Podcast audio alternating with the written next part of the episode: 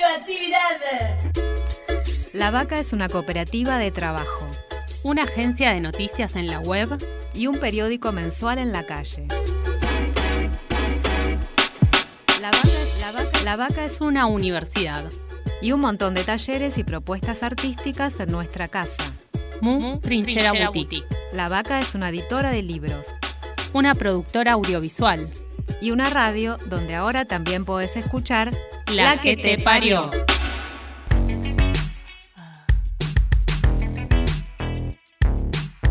Estamos gestando una nueva dirección, creando futuro. La que te parió. No me digas si te gusto, ni lo que tengo que hacer. Es mi vida, soy mi dueña. No tengo nada que perder. Ni cuentos de hadas, ni historias de terror.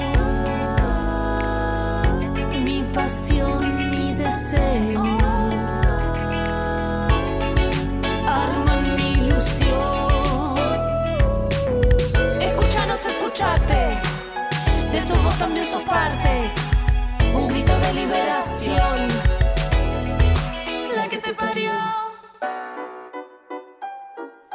Hace ya más de un mes que comenzó el aislamiento preventivo obligatorio en Argentina. Desde antes las niñas no asistían a clases. En este tiempo tampoco hacen deporte, van a la plaza, no ven a parte de su familia ni a sus amigues. No tienen actividades comunitarias, no salen a la calle. Sus vidas, como la de todos, se modificaron. Lo que sí hacen son muchas preguntas.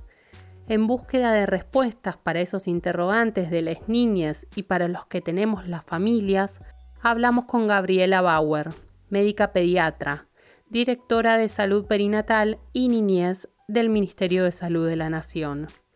Coronavirus, cuarentena, cuidados, salud y enfermedad como un proceso dinámico.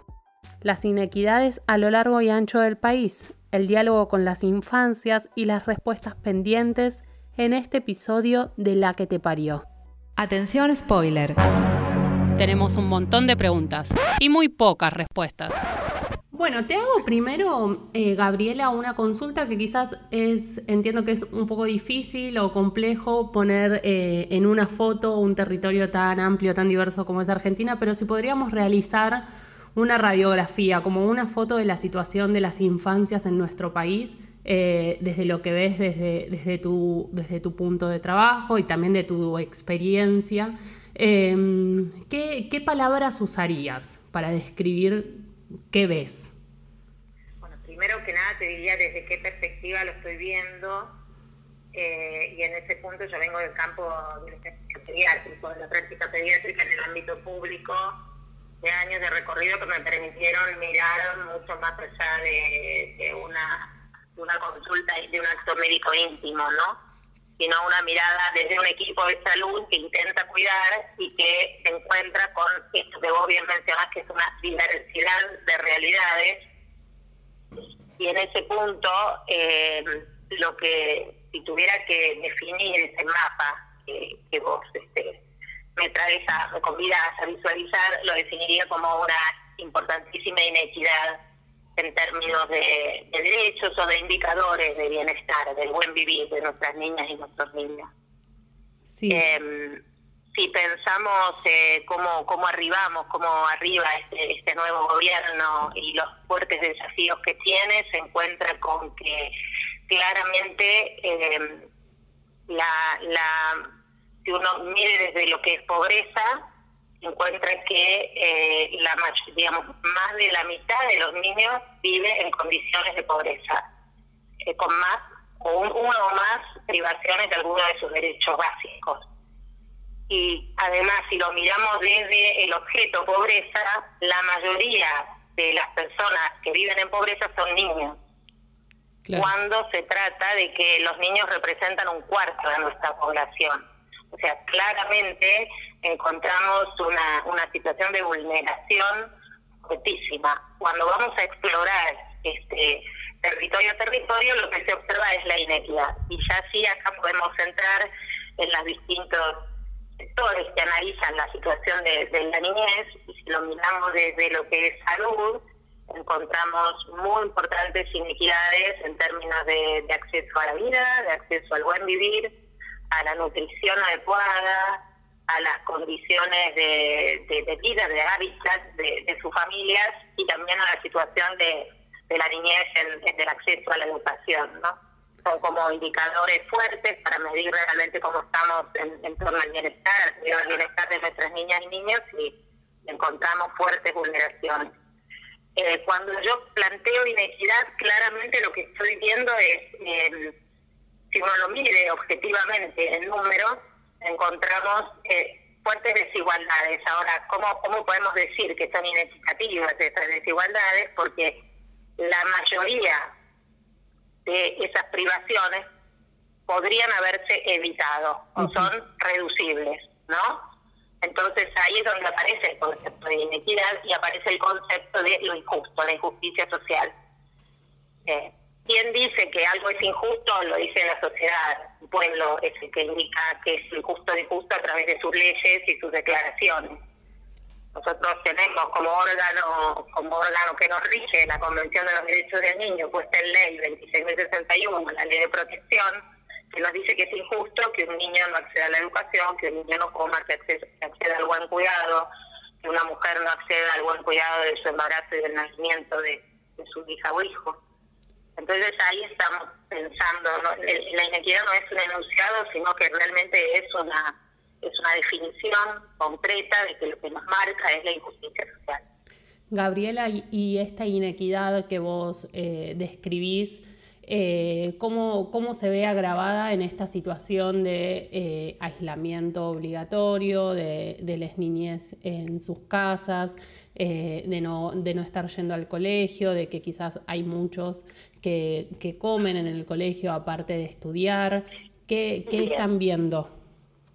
Lo que por ahí voy a ir un pasito antes, digamos, lo que yo este, afortunadamente toma el, el nuevo gobierno anticipa ya con un diagnóstico claro y una línea política clara de que eh, es injusta las desigualdades que están existiendo en niñez y monta rápidamente de una manera impresionante eh, medidas y políticas, prioriza políticas para ir sanando, para ir este, abordando esas inequidades, ¿no?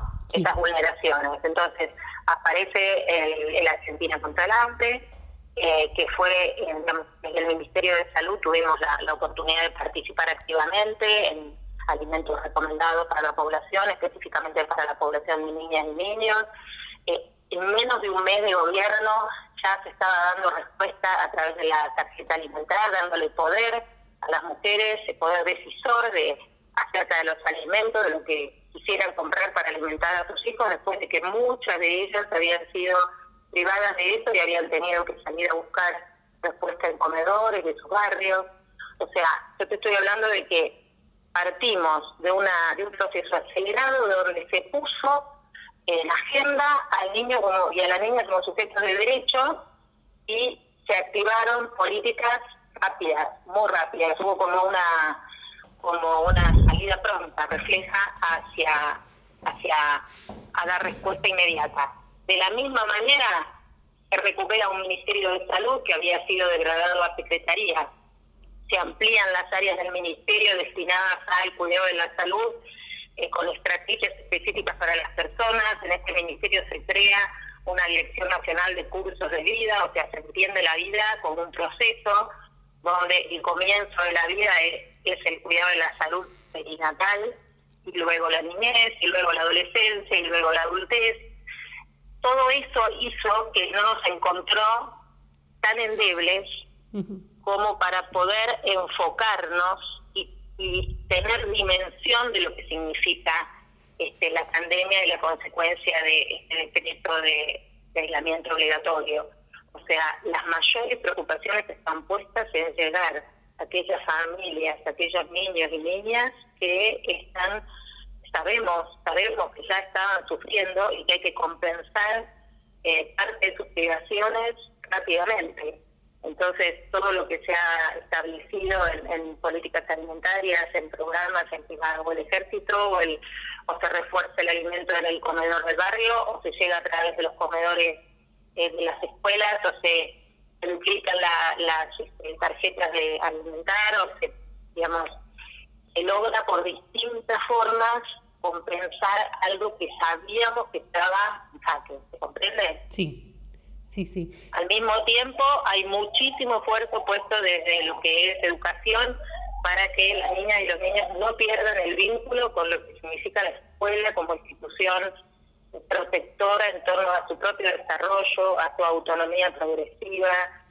Eh, obviamente que tenemos en claro que la escuela eh, de ninguna manera puede, puede ser reemplazada como institución adentro de un hogar, ni que las familias pueden asumir el rol de educadores de sus hijos o hijas. Es así, la familia puede ser un nexo eh, y desde, los ministerios pueden establecerse líneas para que los vínculos este, se mantengan. Eh, los niños y las niñas que deben permanecer en este momento en sus casas tengan claro que hay una escuela que los sigue cuidando, que sigue pensando en ellos y que les va a ir de alguna u otra manera transmitiendo líneas para que sus propios saberes este, avancen y, se desarrollen, ¿no? Vení, queremos compartir los saberes que estamos cultivando juntos. ¿Nos escuchás? También, queremos, escucharte. Escribinos a cooperativalavaca.com.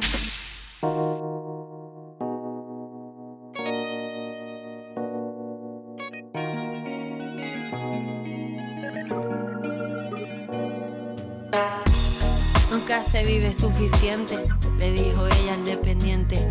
Nunca se vive para siempre y fue entonces urgente. Que no entiende el reflejo, no conoce al oponente. Falta de ternura, compromiso indigente. Volveremos a vernos en cualquier otro continente. ¿Quién me ayuda si no yo a caer por la pendiente? Cuando no queda de mi brota. Y si ya tengo el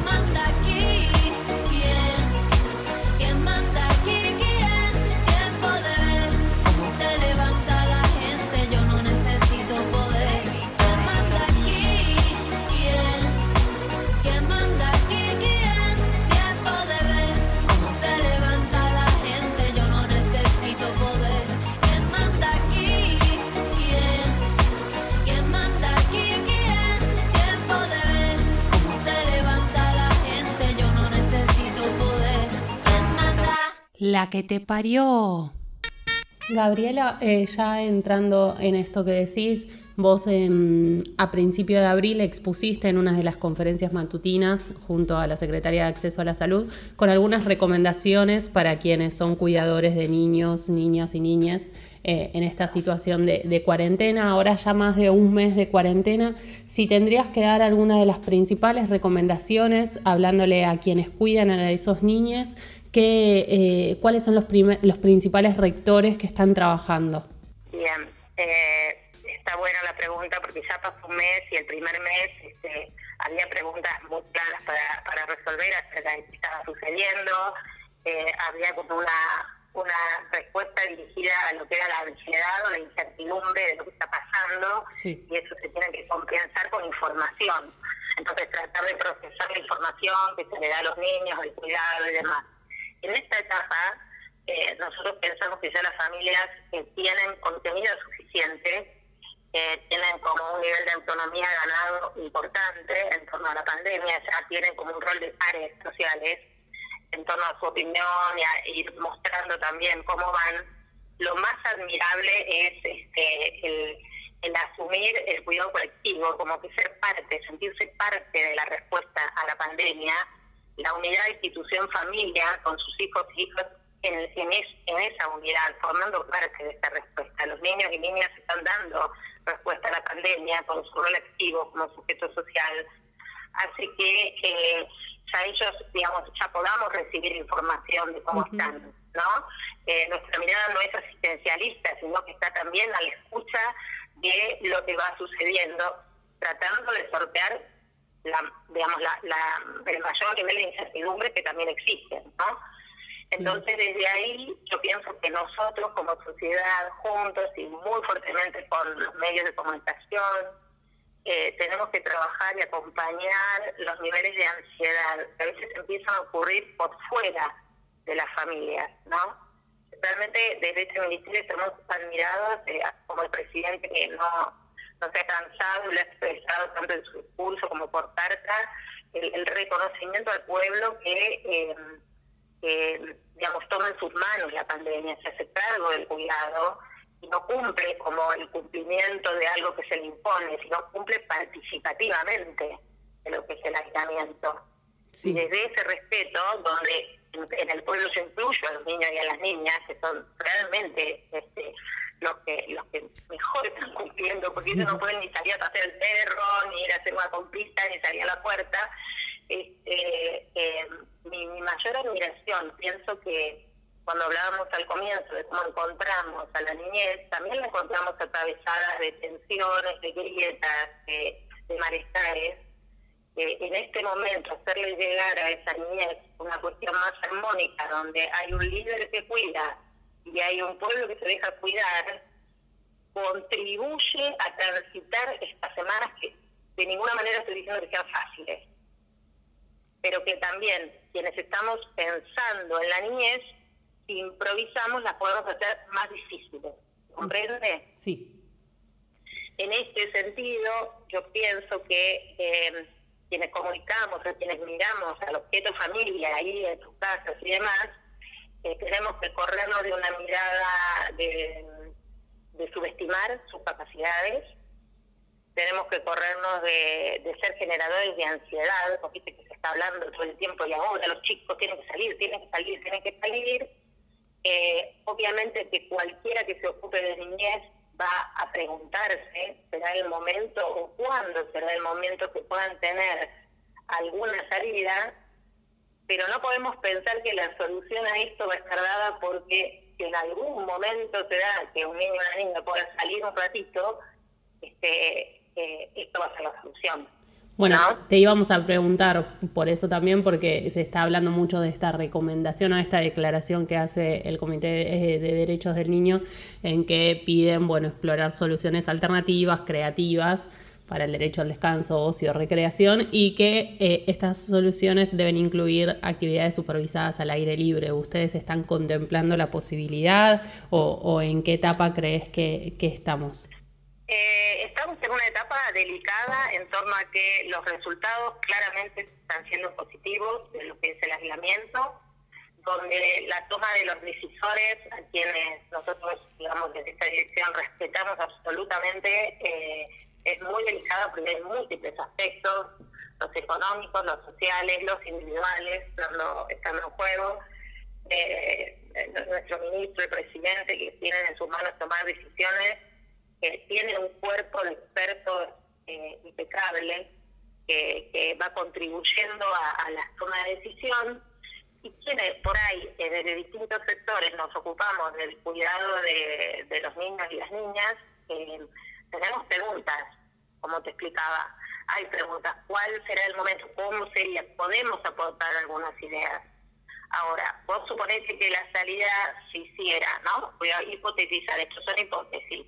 Y comenzar junto con otras salidas necesarias, como se va dando esto de las distintas líneas progresivas de salida controlada.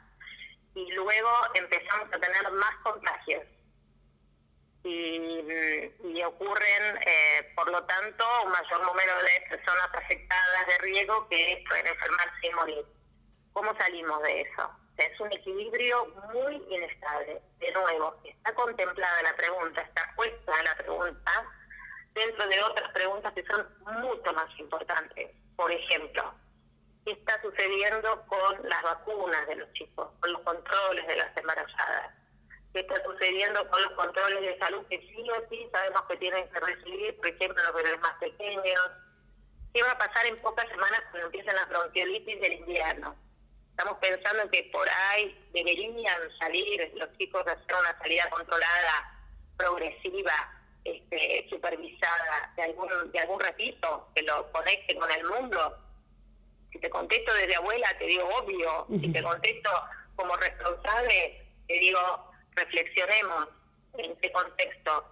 Y además como responsable yo tengo que pensar en otras prioridades que están ocurriendo y que son importantes, como que cómo hacemos, cómo garantizamos el acceso a la salud de aquellas prácticas que son necesarias en un contexto de aislamiento donde por ahí la gente se pone extremadamente temerosa y no quiere salir de su casa o sale de su casa y alguien del transporte le dice no puedo subirte porque tenés un chico o porque llega al centro de salud y porque tiene su personal comprometido no la pueden atender. ¿Se comprende? Sí. Entonces, tenemos que seguir poniendo peso o lo mismo, no aflojar con la alimentación. Sabemos que el padecimiento de muchas familias del país, de muchas familias del país, pasa por qué vamos y cómo vamos a comer hoy. Entonces, este, reforzar el concepto de que el alimento tiene que llegar a todas partes para estar tranquilos y eso también nos va a hacer bajar estas ansiedades que a veces nos pasa a los adultos, donde si en esta semana vamos a poner todo el peso en que los chicos salgan, nos vamos a estar perdiendo una parte importante. Ahora, si ponemos en esa pregunta junto a las demás preguntas, por ahí vamos por buen camino. Gabriela, ¿y, están pensando campañas o algo en particular con respecto a, las infancias que quizás están en riesgo en su propia casa? Sí, eso, eh, más allá de las campañas, nosotros lo que estamos haciendo es fortalecer equipos, escuchar los equipos de salud, los equipos de desarrollo social, los equipos de justicia que sabemos que están en los territorios, que tienen recorridos importantes para que jerarquicen aquellas este, familias que, saben y conocen que puedan estar atravesando situaciones muy complejas de violencia, de consumos problemáticos, para encontrar estrategias eh, para llegar a ellos. O sea, esto está puesto, está puesto en palabras, digamos que el, Ministerio de, la Mujer se está encargando muchísimo de eso, pero acude a, a lo que son las mesas intersectoriales de análisis y las campañas se puede hacer y comunicar a nivel masivo, pero lo más importante ahí es fortalecer esos equipos que al menos en salud se llaman la atención primaria, que está cerquita de esas casas para decirle, vale, no te olvides de que esta es la familia que está necesitando de nosotros, ¿no? Eh, digamos, en términos de ministerio y de normativas, por ahí la mirada está puesta en ese refuerzo, jerarquizar el valor humano de estas personas, el, el trabajador social, la gente de salud, que vaya al encuentro de esa familia, porque por decreto o denunciándolas no alcanza, no alcanza. Que nos preocupe, claramente nos preocupa, nos preocupa la exacerbación del patriarcado, claro que sí, cómo no nos va a preocupar. Eh, y que nos ocupa, porque sabemos que está sucediendo, pero realmente se han implementado políticas importantes, programas importantes para tratar de compensarlo. En todo se expresa la diversidad. Desde dónde lo estamos mirando, nuestra función es que hay que tratar de contemplar toda la diversidad, pero estar bien cerca de aquel que sabemos que lo está pasando peor. La, que, te parió. La que te parió es un programa de Cooperativa La Vaca. La seguimos en www.lavaca.org. Llega a la que te parió el momento de crianzas. El micro radial conducido por Susy Shock que nos acompaña programa a programa. A ver qué nos cuenta Susy hoy. Vení, subí el volumen. Radioactividad. Esto es Crianzas. Un programita que intenta eso de crecer en toda la diversidad. Dale. Mi nombre es Susy Shock y como dijo mi abuela Rosa la Tucumana, buena vida y poca vergüenza. Dale. Y como dijo mi amiga la Loana Berkins, en un mundo de gusanos capitalistas hay que tener coraje para ser mariposa. Crianzas, crianzas. Dale. Una producción de Cooperativa La Vaca para que tus alitas no crezcan más rotas.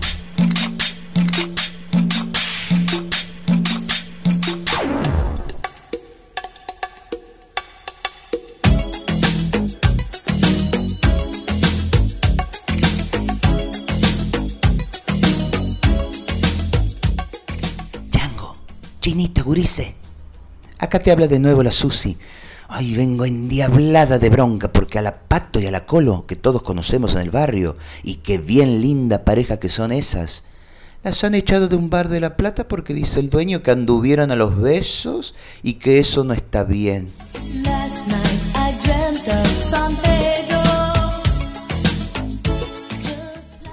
¿Y a qué quieren que anden esas dos y entre otras cosas son lindas porque se aman como a pocos acá en el barrio he visto? Ahora resulta que les molesta un beso, dos besos, tres besos.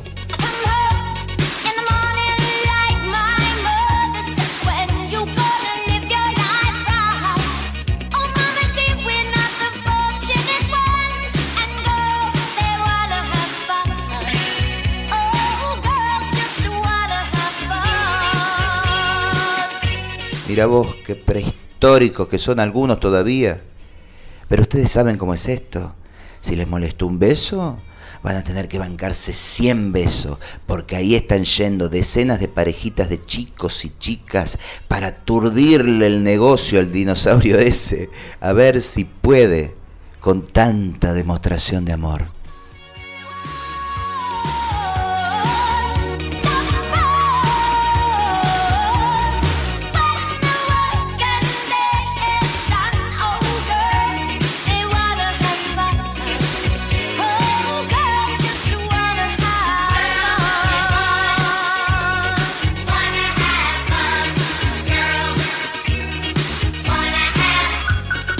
Abrazo y beso de tía Traba.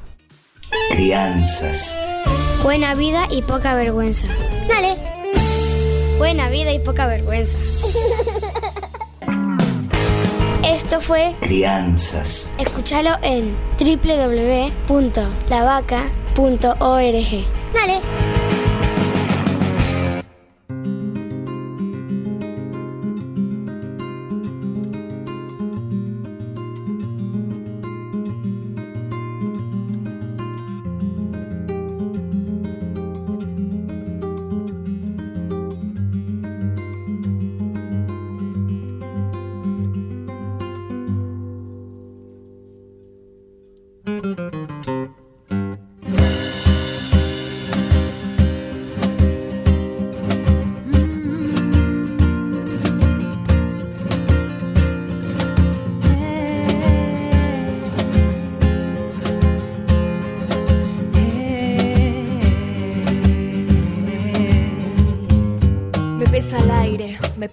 Esta mochila que cargamos más pesada que el cemento. Tantas veces ignoramos nuestro propio sufrimiento. Tantas veces nos callamos. Quedamos en el intento de sacarnos esas dagas, deshaciendo el argumento. Que si un macho nos faja es porque algo habremos hecho. No me trago más la mierda, no compro el puto invento. Hoy nada más nos ata, somos libres como el viento. Vamos a alzar la voz por las que ya no pueden. Por todas las mujeres que no están, por las que vienen. Difícil despertarse cuando duele. La verdad sale a la calle, pero nunca está en la tele. Si no vende, se incomoda. No pueden silenciarlo porque el tiempo es hoy ahora. Todo se puso verde porque ya no estamos solas. Salimos a gritarlo y nos están matando a todas. Mírenlas, ahí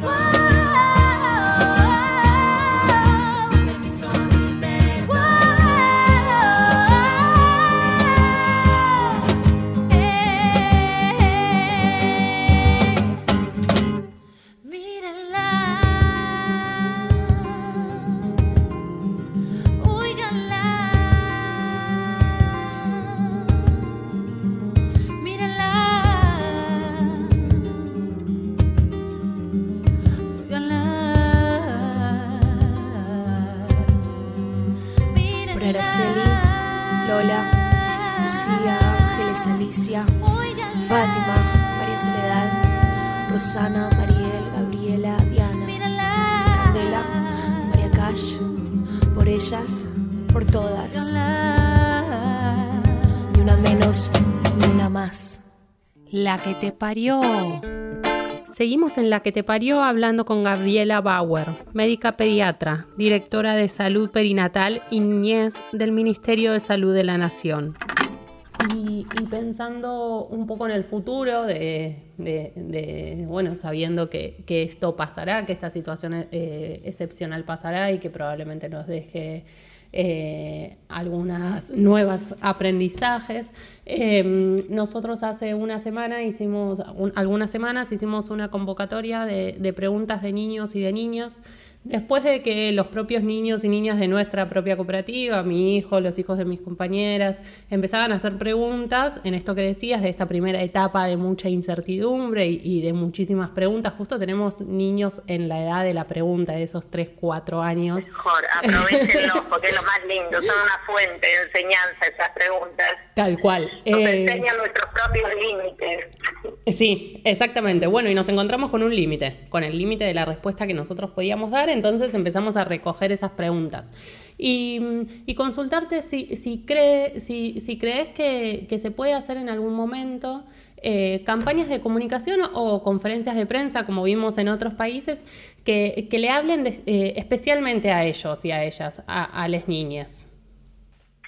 Sí, mira, esto- estos días tuve la, la suerte de conversar con la defensora de los niños y las niñas, la reciente nombrada y esperada defensora Marisa Graham, entre otros este, sectores también, y claramente eh, nosotros sabemos que a los niños hay que hablarles y hay que escucharlos y, y digamos de vuelta te traigo a mi perspectiva como pediatra yo lo primero que hago es mirar al niño a la niña escucharlo y después este, miro al adulto. O sea tengo muy claro que hay que hablarle eh, despacito lo van entendiendo me parece lo- los decisores también a veces también hay que tener paciencia porque porque hay una línea de discurso donde eh, a través de los años se fue mejorando mucho poner al niño como y a la niña como sujetos sociales eh, y también es una práctica. Obviamente que por ahí los más jóvenes, los que tienen más ejercicio, las llevan más adelante, los educadores la tienen más que clara, eh, pero bueno, entre todos tenemos que avanzar a esa idea Eh, yo, digamos, cuando estoy pensando en un interlocutor, es lo primero que me aparece, también yo tengo claridad absoluta en eso, pienso que hay muchos sectores que ya lo toman así, eh, tengo también un recorrido de los años previos, además de mi práctica pediátrica, mi práctica más como militante del campo social de la niñez, conformamos un frente por la niñez muy grande y como para compartir, que tuvimos sesiones en el Congreso eh, donde los que hablaban eran los niños y los adolescentes e interpelaban acerca de, sus privaciones y las dificultades fundamentalmente con la alimentación a los diputados. Y vamos, y hemos tenido sesiones donde quien hoy está a cargo del Ministerio de, Desarrollo Social, de Arroyo, quien está en la provincia, Fernanda Raberta, eh, llorábamos todos en la sesión escuchándolos hablar. Y eso se ponía, o sea que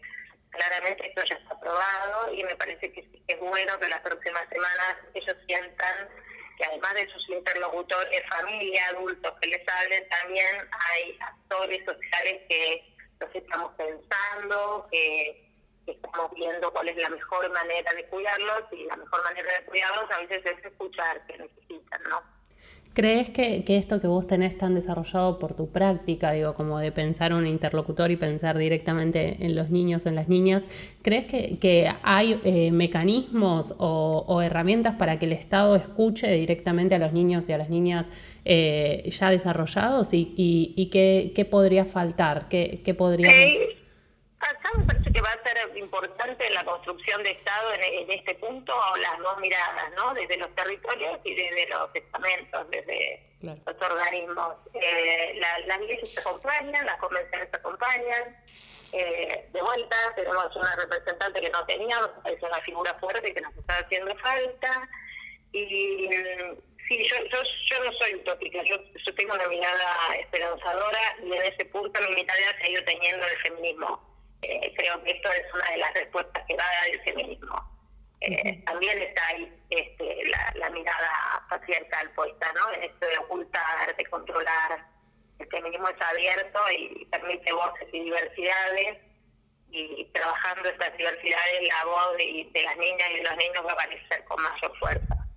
También, también porque no quiero pensar esto de que todo fue malo, eh, pienso que somos una sociedad, una sociedad donde el, el niño es entendido como un sujeto productor de felicidad por, por, esencia, ¿no? Como que se jerarquiza el, el niño como, como lo bello, como lo que se acerca a la alegría, ¿no? Es como, digamos, simbólicamente es una sociedad que pone al niño eh, a favor, ¿no?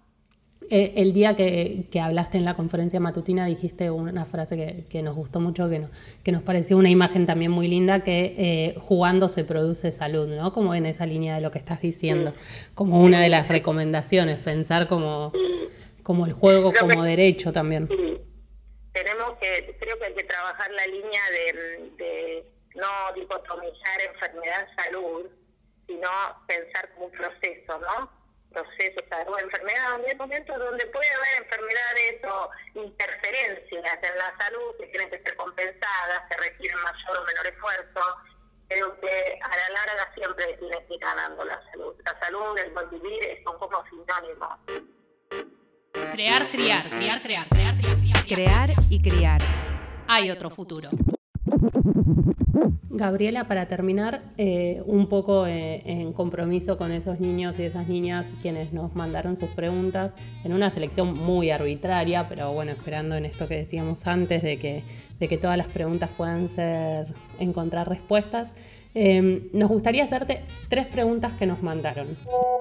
Yo soy Clara, tengo cuatro años. ¿Cómo se formó el virus?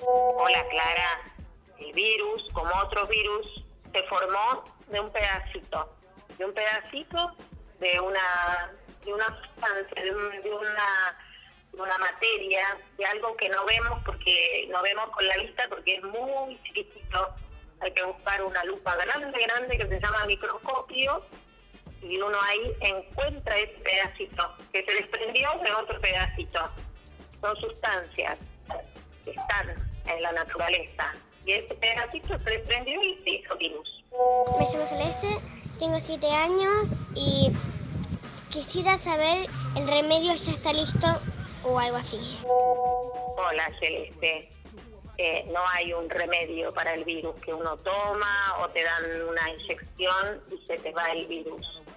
Por ahora el único remedio que tenemos es tratar de que no, que no nos enferme, cuidándonos como vos ya sabes cuidarte y si uno se enferma, esperar que pase el virus, esperar que pase, porque el cuerpo lo va a ir, lo va a ir controlando y lo va a ir eliminando. Entonces vamos a estar unos días enfermos, con moco, con tos, por ahí sintiéndonos un poco mal, y después el virus se va a ir, porque el cuerpo lo va a vencer. Sobre todo pasa esto en los chicos. Los chicos, el virus si te enfermas, pasa unos días y se va si se siente mal uno porque le duele algo el cuerpo o tiene fiebre, te dan un remedio para bajar la fiebre, no para que se vaya el virus. Soy León, cumplo tres años. ¿Cuándo voy a ir a casa de mis amigos? Hola León, mi amor. Después vas a ir a la casa de tus amigos. Falta un poco todavía. Todavía hay que quedarse en casa y mm, hay que acordarse de los amigos. Le puedes hacer un dibujito o mamá te puede contar un cuento de los amigos, o le podés mandar un mensajito para que te escuchen, porque ellos te quieren mucho a vos. La que te parió.